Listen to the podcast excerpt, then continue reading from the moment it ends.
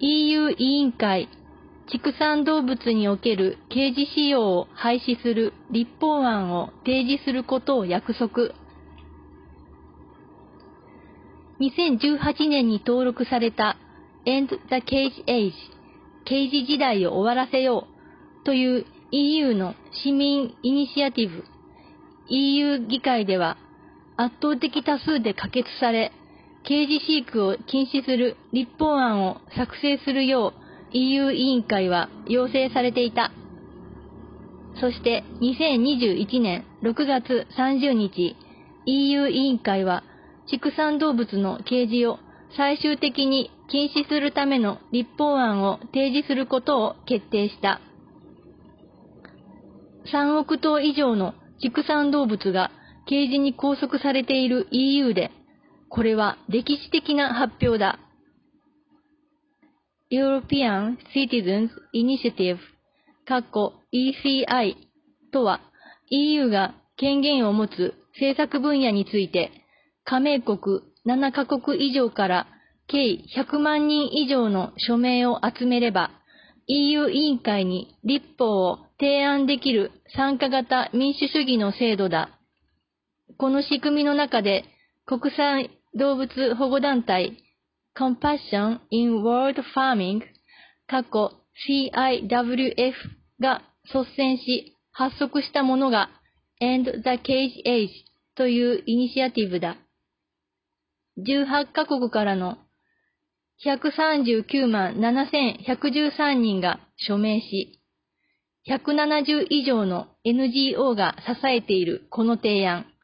内容は次の通りだ。何億もの EU の畜産動物が生涯のほとんどの間、ケージに入れられており、大きな苦痛を引き起こしています。私たちは EU 委員会に畜産動物のこの非人道的な扱いをやめるよう呼びかけます。刑事は毎年膨大な数の畜産動物に苦しみを与えています。より福祉の高い刑事フリーシステムが実行可能であるため、これらは残酷で不必要です。したがって、以下の使用を禁止する法律を提案するよう委員会に求めます。採卵系、ウサギ、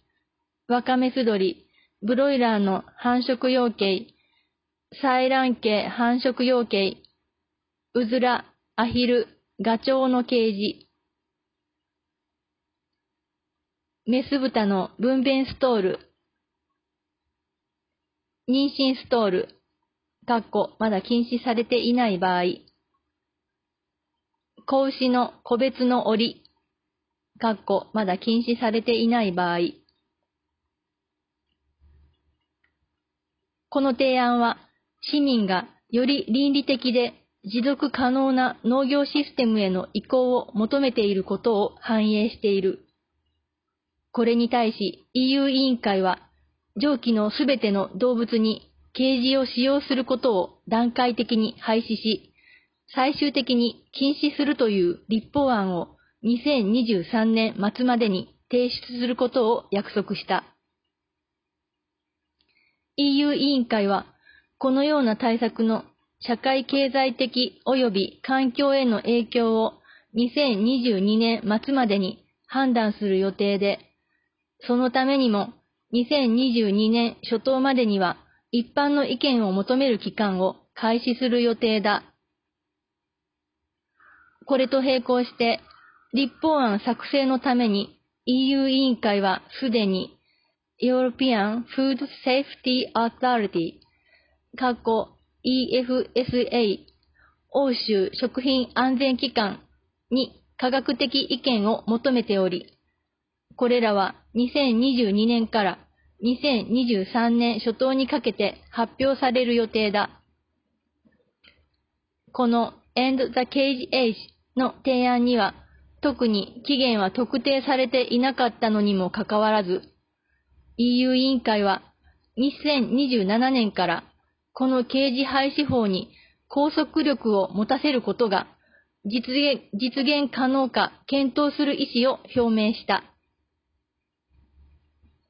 EU 委員会、EU における刑事に関する歴史と今後の計画をまとめてみた。1974年、最初の EU 動物福祉法。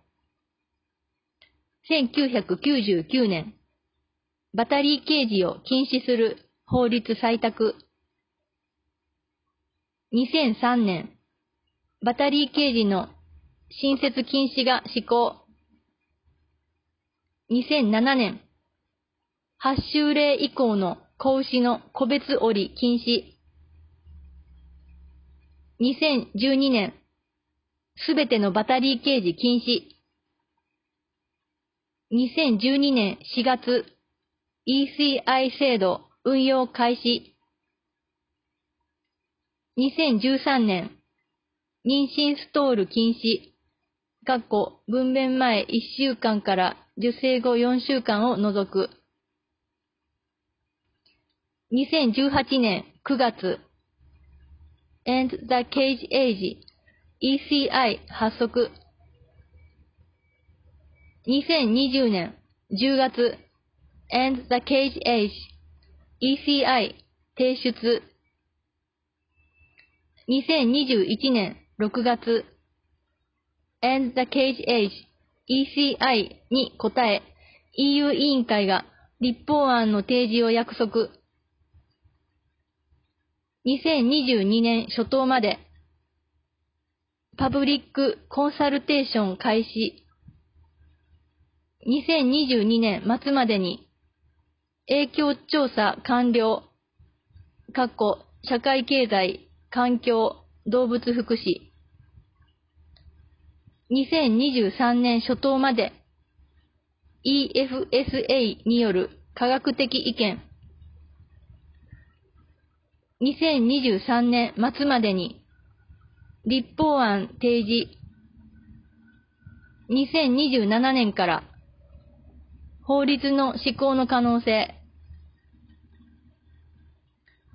現時点でもすでに多くの EU 諸国が刑事禁止法を持っている。採卵系刑事禁止、オーストラリア、ルクセンブルク、フランス、かっこ新規または改装された農場において、ドイツ、2025年から、チェコ、2027年から、ベルギーのワロン、2028年から、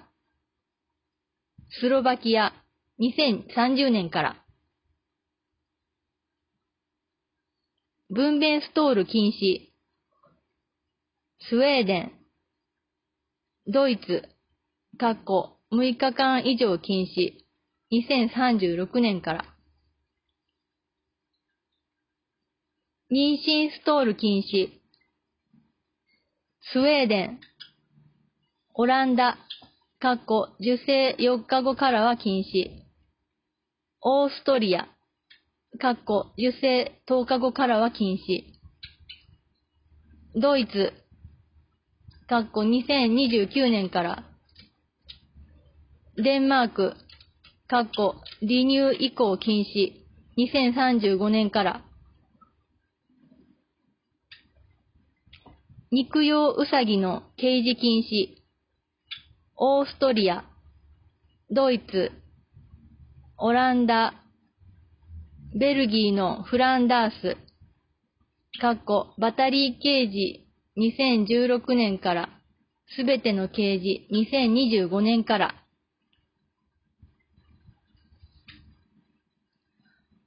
科学的背景 EU 委員会は End the Cage Age Initiative は特定された畜産動物種の掲示を禁止する必要性について、科学的証拠に裏付けられた社会的懸念を反映していると結論付けた。さらに、過去20年にわたり EFSA、過去欧州食品安全機関から科学的見解を受けてきた EU 委員会は次のように述べている。動物福祉の向上は倫理的な問題であるだけでなく、動物の健康を改善し、投薬の必要性を減らし、抗菌剤耐性微生物の発生を遅らせ、食品の品質を向上させる。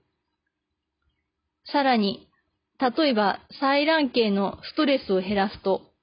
群れのサルモネラ菌の蔓延が減る。人間の福祉と動物の福祉は密接に関連している。社会経済的背景 EU 委員会は畜産動物は主に経済的な理由から刑事飼育されていると断言している。刑事の廃止に伴う社会経済的な懸念を認識し、次のように述べている。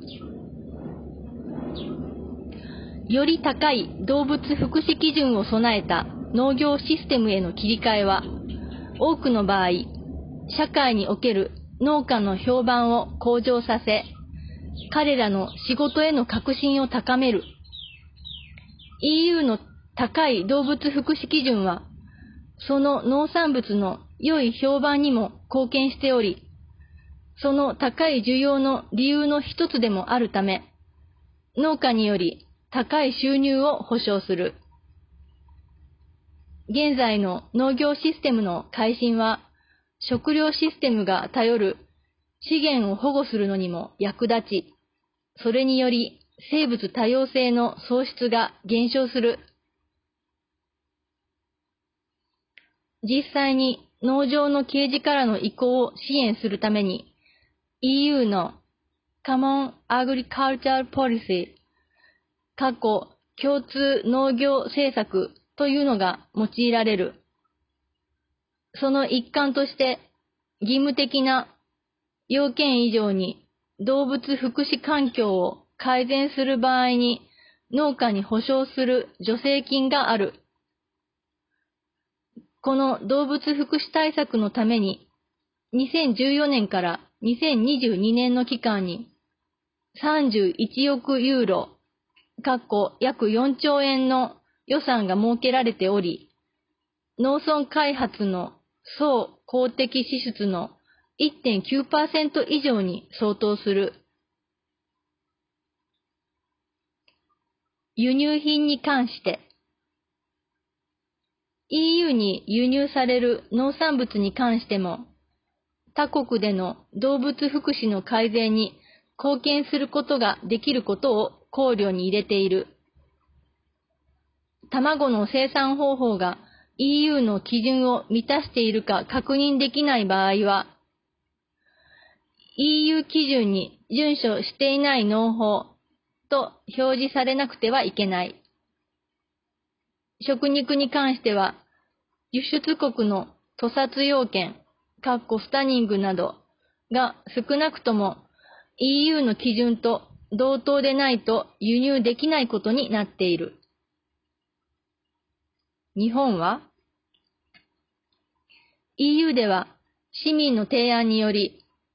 今後何億頭もの動物たちがケージに閉じ込められる運命から逃れる結果が実現されようとしている。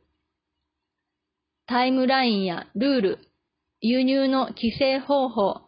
そして EU 加盟国の批准など、まだ課題はあるが、歴史的な進展だ。ずっと昔から畜産を行っているヨーロッパ。何十年もの間、様々な科学的研究結果をもとに議論を重ねてきた末、できた、この刑事廃止の結論。日本の企業や農林水産省は、それでも刑事の方がいいと言い張るのだろうか。単に自分勝手な経済的視点以外での話だ。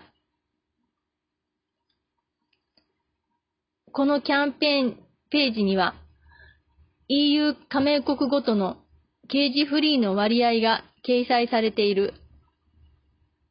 過去、従来ケージ飼育が主流な採卵系、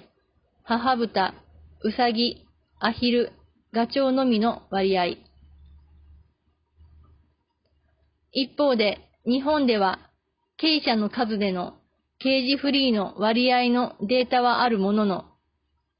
動物の数では公式なデータがわからない。アニマルライツセンターの試算では、採卵系1億8000万羽と、母豚85万頭のうち、99%以上がケージ飼育のままだ。この数字は EU 最下位のマルタと同じだが、マルタは飼育数が40万頭程度と比べ物にならないほど少ない。EU では2027年頃、ケージは廃止される見込みがあるが、日本はいつになるのだろう。ECI のような参加型民主主義の制度がなくても、一人一人が毎回どのような消費行動を選択するかによって、動物たちのケージでの拘束が継続するのかしないのかが決まる。